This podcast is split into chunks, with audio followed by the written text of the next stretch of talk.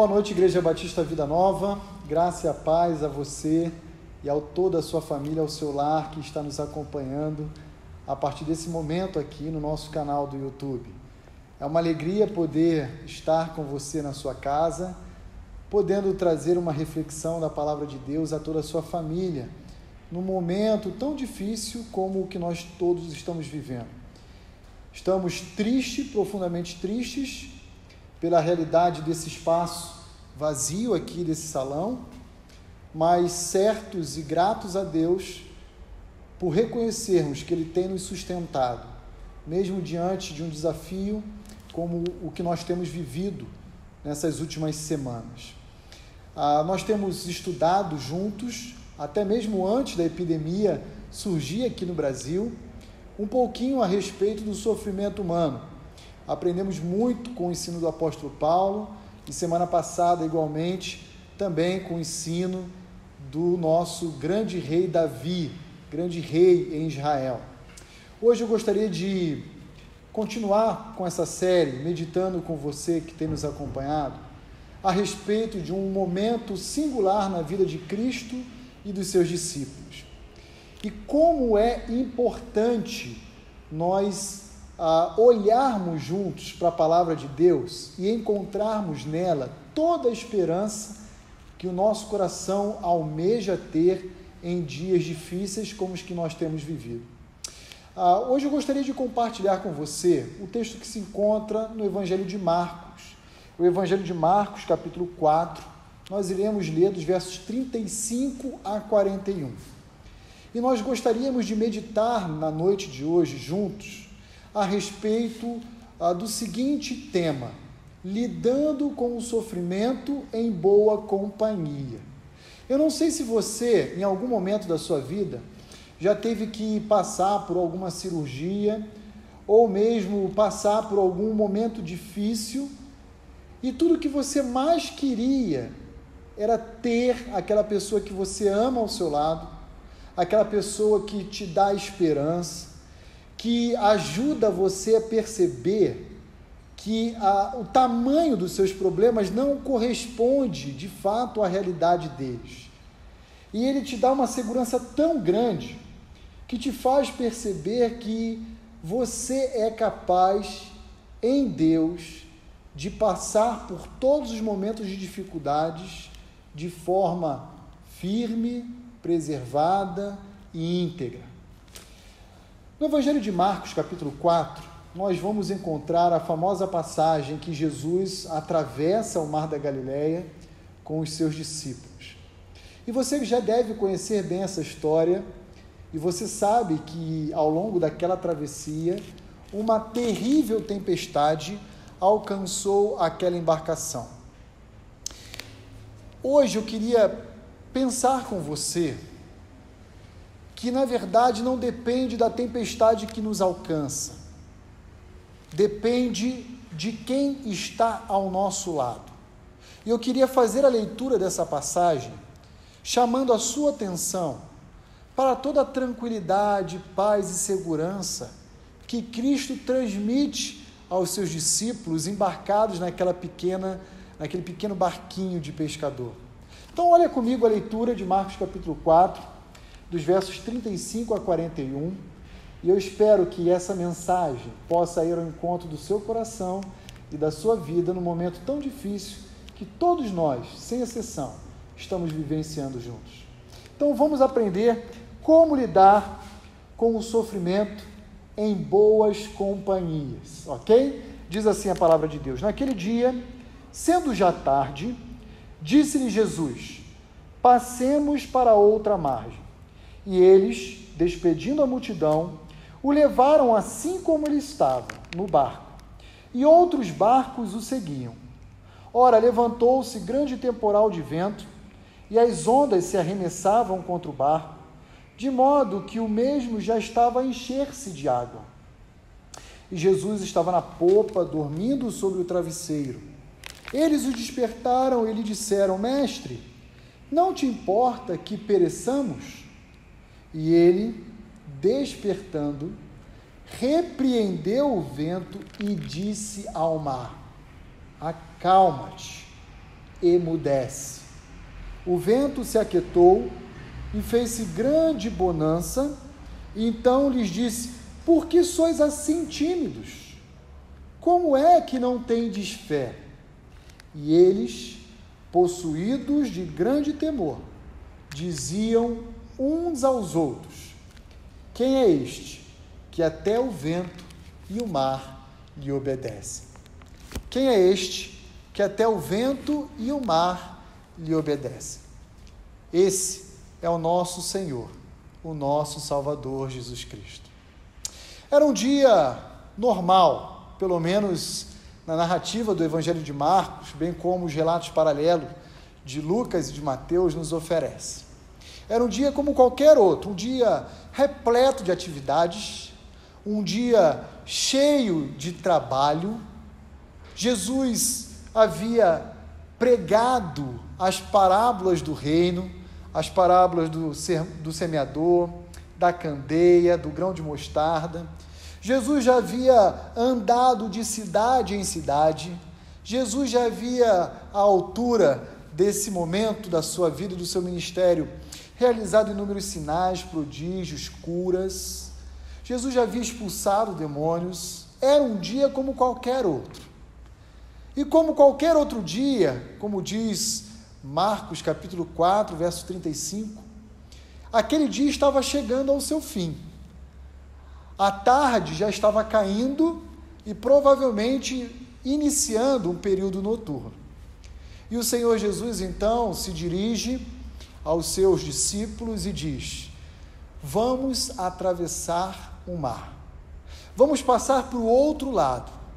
Intencionalmente, Jesus convoca o seu grupo a atravessarem aquele mar, provavelmente querendo fugir um pouco daquela multidão que pressionava Jesus, aquela aglomeração, aquele, aquela reunião de centenas de pessoas que vinham ao seu encontro para conhecerem do seu ensino, para se beneficiarem da sua graça e do seu amor.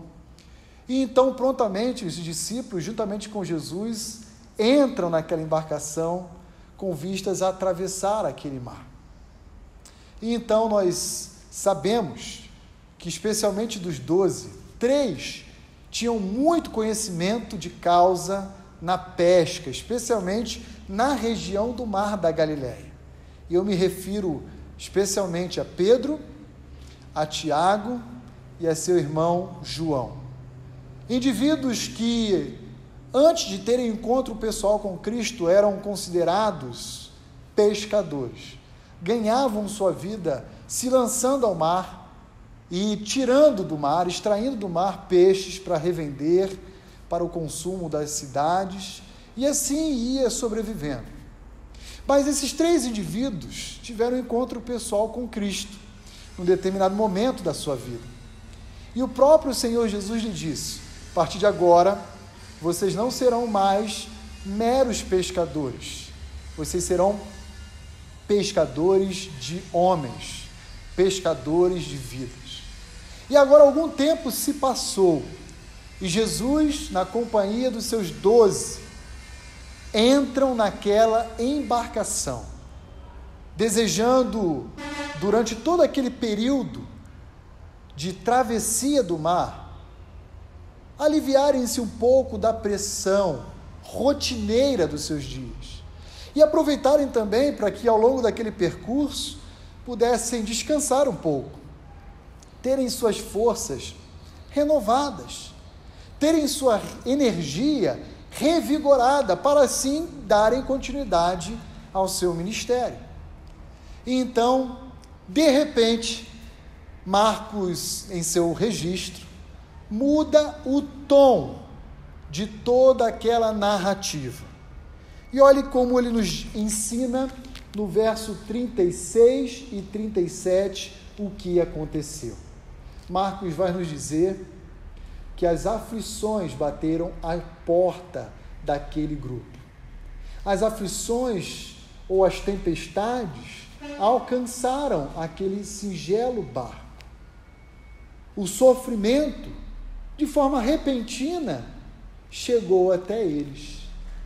E a primeira lição que nós iremos aprender na noite de hoje, e talvez você já tenha conhecimento dela, porque temos enfatizado essa mesma verdade em outras passagens, é que as aflições da vida alcançam a todos, indistintamente, trazendo medo, pavor, desespero, angústia, tristeza, entre tanta dor e sofrimento que nos assola. Agora, talvez você conheça bem essa passagem. E você sabe o que aconteceu no mar da Galileia com o barco do Senhor Jesus. Mas o que talvez você nunca tenha percebido no relato dessa passagem é que essa tempestade não alcançou apenas a embarcação de Cristo. Essa tempestade alcançou também outros barcos que se lançaram ao mar, tentando seguir a Jesus pela via marítima.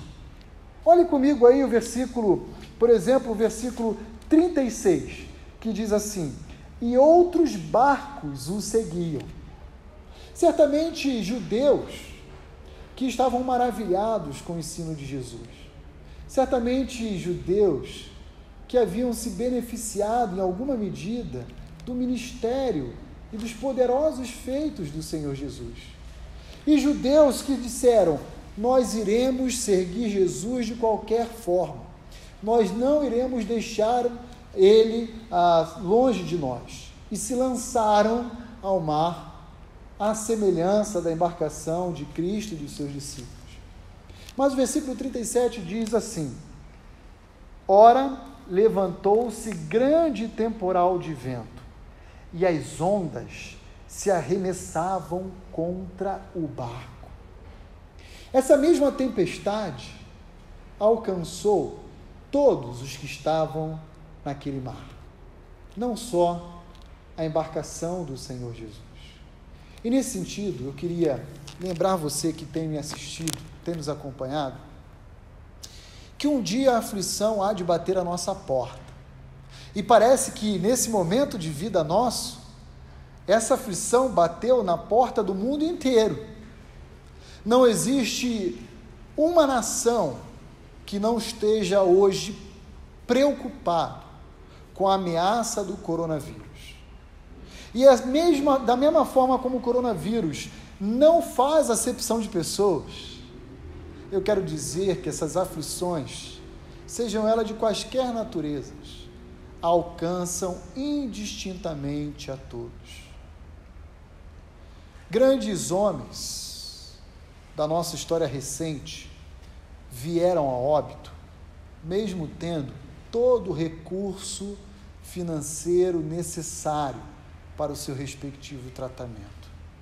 Steve Jobs, Michael Jackson, e agora de uma forma muito particular, olhando para o momento do coronavírus que nos assola, é interessante observar que não são apenas os moradores de comunidades que estão sendo perturbados ou ameaçados com o coronavírus. Se você está acompanhando aí um pouco do noticiário, você sabe que Boris Johnson, primeiro-ministro da Inglaterra, também está em quarentena, isolado, porque testou positivo para esse vírus. O nosso infectologista aqui da cidade de São Paulo, o presidente do comitê de crise, Davi Wip, um indivíduo muito renomado na área da, infect da infectologia, também positivou. E a semelhança desses grandes nomes, muitos outros também já foram alcançados com essa doença.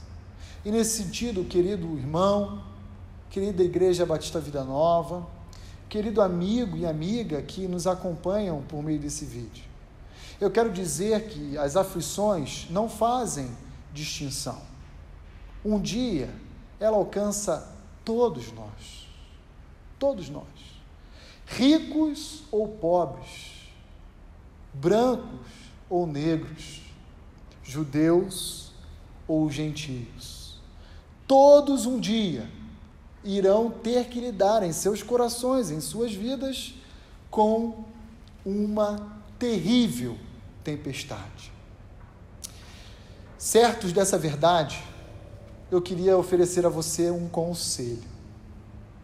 Se é fato que todos iremos experimentar em algum momento uma tempestade, meu conselho a você que me assiste é: enfrente essa tempestade em uma boa companhia. A vida é um grande oceano e todos nós estamos embarcados nesse grande oceano chamado vida, cruzando ela em uma outra direção.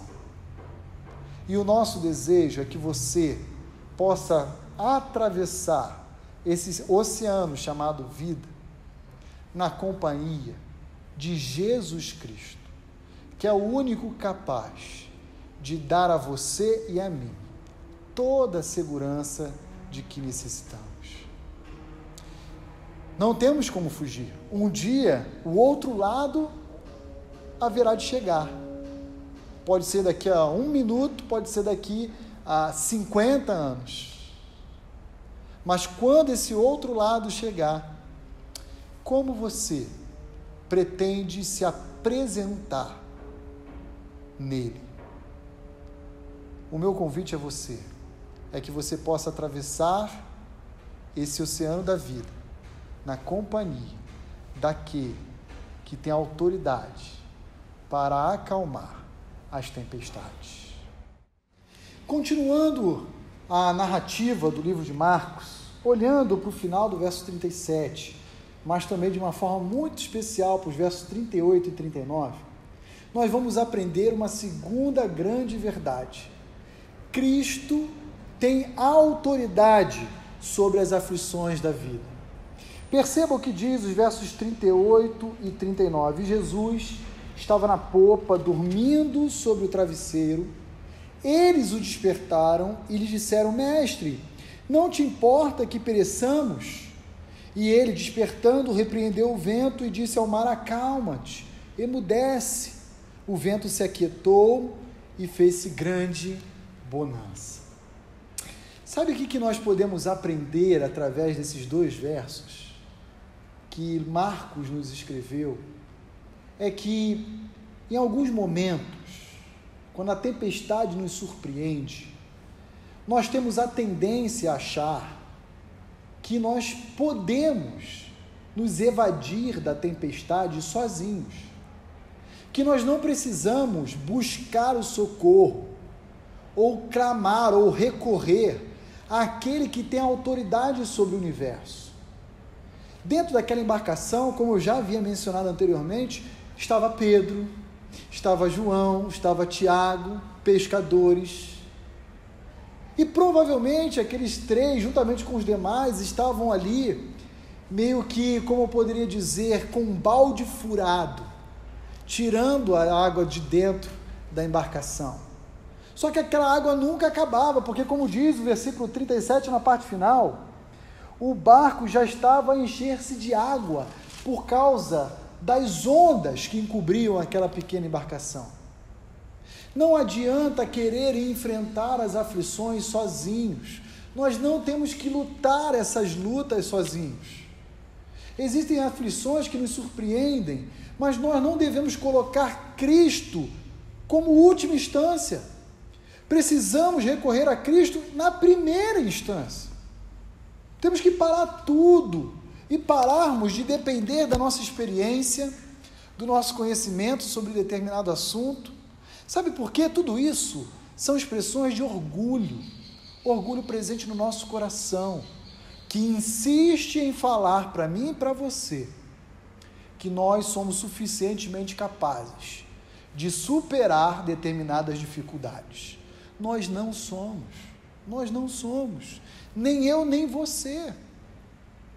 E interessante a gente perceber que um vírusinho, que nem se percebe a olho nu, está promovendo uma comoção mundial e ceifando centenas e milhares de vidas ao longo de todo o mundo. Deus está chamando a atenção de toda a humanidade para aquele que deve ser a sua companhia. Sua companhia no oceano chamado vida. não podemos atravessar essa nossa passagem na Terra, esse nosso breve período de existência aqui, achando que a faculdade que eu adquiri, ou a experiência profissional, ou a minha conta bancária, ou tudo que me dá segurança é suficiente para que eu possa enfrentar e superar as dificuldades da vida. Só Cristo, só Cristo tem autoridade sobre todo o universo. Só Cristo é capaz de transformar a nossa realidade. E é quando nós nos vemos expostos, vulneráveis, sensíveis, que nós então compreendemos melhor que em meio às tempestades da vida, nós precisamos ter ao nosso lado alguém que seja capaz de mudar a nossa história. Alguém que seja capaz de transformar toda a nossa realidade. Mas sabe como que Cristo interveio e transformou aquela realidade? Só depois que os seus discípulos foram até ele. O relato nos diz que Jesus estava com a cabeça no seu travesseiro dormindo, descansando. E então foi acordado pelo desespero daqueles seus amigos. Cristo quer intervir na sua história de vida. Mas para que isso seja possível, é necessário que você compreenda a sua fragilidade, as suas limitações e vá até Cristo Jesus, clamando para que Ele interfira na história da sua vida, no curso dela. Como você tem atravessado essa vida? Você tem atravessado ela sozinha ou você tem reconhecido aquele que está ao seu lado, aquele que está ao nosso lado? O seu nome é Emanuel, o Deus conosco. Continuando a leitura, nos versos 40 e 41 do Evangelho de Mateus, capítulo 4, nós iremos encontrar então o seguinte: Então Jesus lhes disse: Por que sois assim tímidos? Essa palavrinha tímido é a mesma palavrinha usada ou traduzida como medo. Em outras palavras, por que, que vocês são medrosos? Por que, que vocês estão agindo de forma covarde? Como é que não tendes fé? Essa é a advertência que Cristo oferece aos seus discípulos, a toda aquela tripulação da embarcação onde eles se encontravam. Em outras palavras, há uma terceira valiosa lição nessa passagem. Essa terceira lição diz o seguinte: que a fé e o medo são mutuamente excludentes. Ambas não podem coexistir entre si. A fé e o medo elas se opõem. Se a fé estiver presente, então ela vai afastar, banir todo medo, toda insegurança. Se por outro lado o medo estiver presente, ele vai ofuscar toda a nossa fé. A palavra de Jesus aos seus discípulos é: por que, que vocês estão agindo com medo? Na verdade, vocês deveriam exercer a sua fé em mim. Afinal de contas, vocês têm caminhado comigo. Vocês já me viram curar, vocês já me viram ensinar, expulsar demônios, realizar inúmeros prodígios e sinais, e agora que vocês necessitam também se apropriar dessas mesmas coisas em suas vidas, vocês parecem esquecer que eu sou suficientemente capaz, que eu tenho autoridade sobre toda a criação. Parem de temer, Parem de temer a morte, de temer o naufrágio. Parem de olhar para a força impetuosa do vento. Parem de se levar a, a serem deixados pelo, pelas ondas que quebram em nossa embarcação, pelas intempéries da natureza. E passem a perceber que aquele que está com você é maior do que todas essas coisas. Quando damos lugar para a fé, o resultado não pode ser outro senão o contido no verso 41. Eles, possuídos de grande temor, diziam uns aos outros: Quem é este que até o vento e o mar lhe obedecem?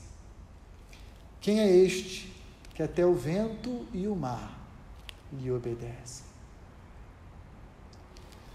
Querido amigo, querido irmão, querida Igreja Batista Vida Nova, diante do momento que estamos vivenciando, não existe neutralidade. Não é possível ficarmos em cima dos muros.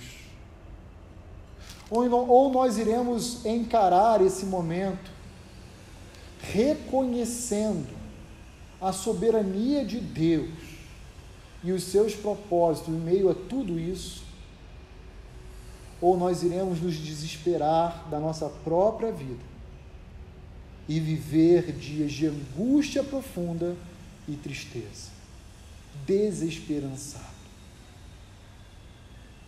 Na noite de hoje, Jesus Cristo convida a mim e a você a colocarmos em prática a nossa fé e a nossa dependência nele.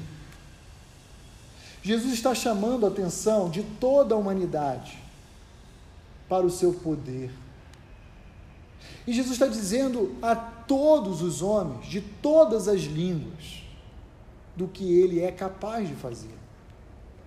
Ele é aquele que traz a peste, mas ele é aquele que também extingue toda forma de mal, toda peste. Ele é Senhor, Ele é soberano. Certo dessas três grandes lições que nós aprendemos na noite de hoje, e eu queria lembrar cada uma delas com você que me assiste e que me ouve, dizendo que as aflições alcançam a todos, indistintamente.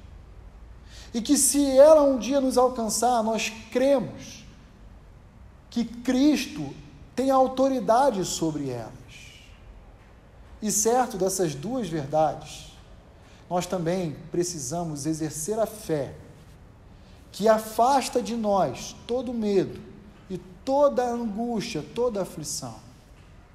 Certo dessas três lições preciosas, relatadas no livro de Marcos, capítulo 4, eu gostaria de encerrar essa reflexão fazendo duas considerações a respeito de tudo aquilo que nós ouvimos e aprendemos.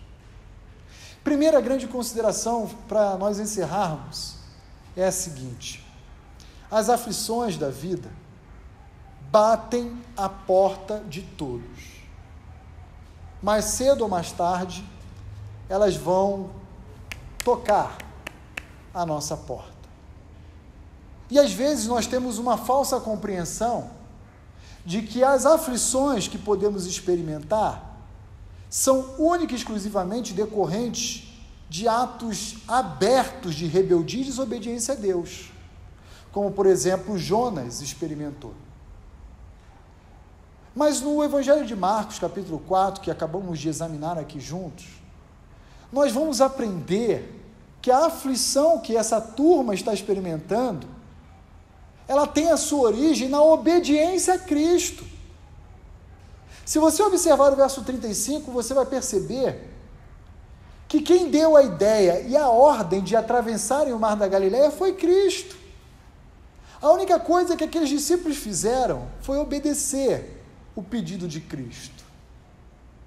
E nesse sentido, quando obedecemos a Cristo, nós também podemos por meio da nossa lealdade e fidelidade a Cristo, amargar momentos de dor e de sofrimento, momentos de privações, momentos de angústia.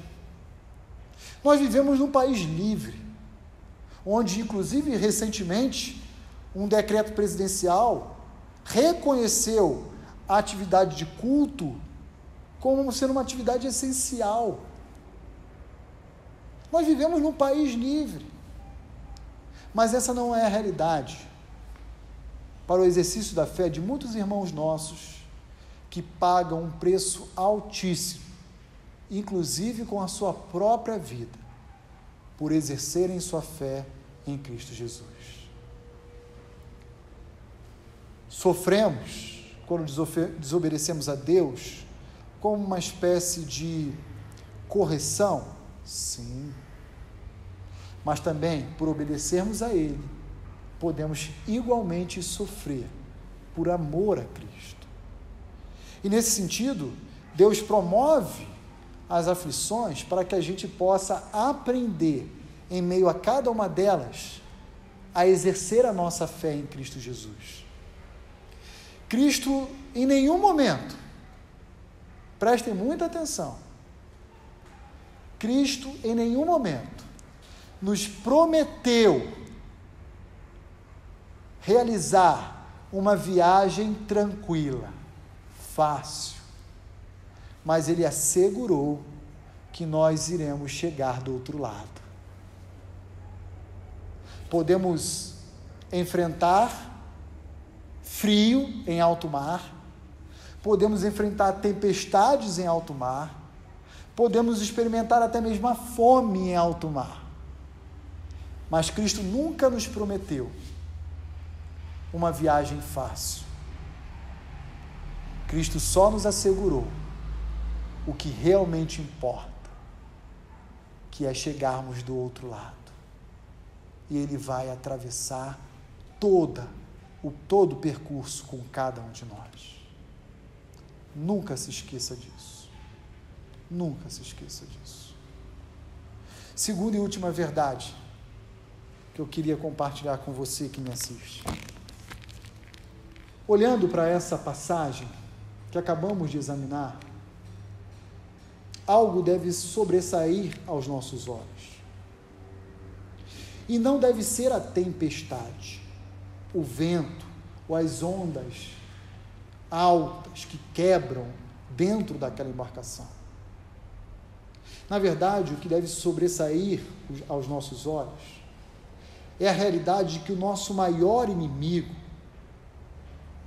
ele não, são, ele, ele não é as circunstâncias que nos assolam, e sim a nossa incredulidade. O nosso maior inimigo que enfrentamos em meio às tempestades da vida chama-se incredulidade. A tempestade foi apenas um meio que Deus utilizou como ferramenta para chamar a atenção daqueles que com ele caminhavam há meses e que há anos, para a verdade de que, mesmo caminhando e presenciando dos poderosos feitos de Cristo, quando eles eram atingidos por aflições, eles também duvidavam.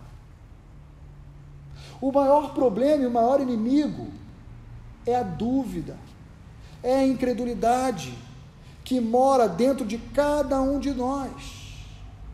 E é por isso que Jesus intervém, corrigindo os seus discípulos, dizendo para cada um deles: por que, que vocês estão com medo?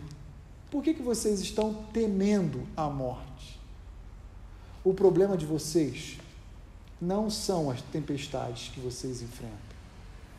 O problema de vocês é que vocês ainda não entenderam quem eu sou.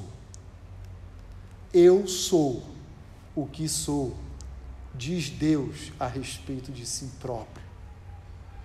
Não adianta eu e você sabermos na teoria quem Deus é e que Cristo é. Chegou a hora de colocarmos em prática a nossa devoção, crendo e confiando que o nosso Deus é um Deus de milagres, que o nosso Deus é um Deus de promessas, que o nosso Deus é um Deus de aliança. Quero convidar você a orar comigo nesse momento. Quero pedir que você aí do, na sala de casa, no seio do seu lar, você feche comigo seus olhos nesse momento.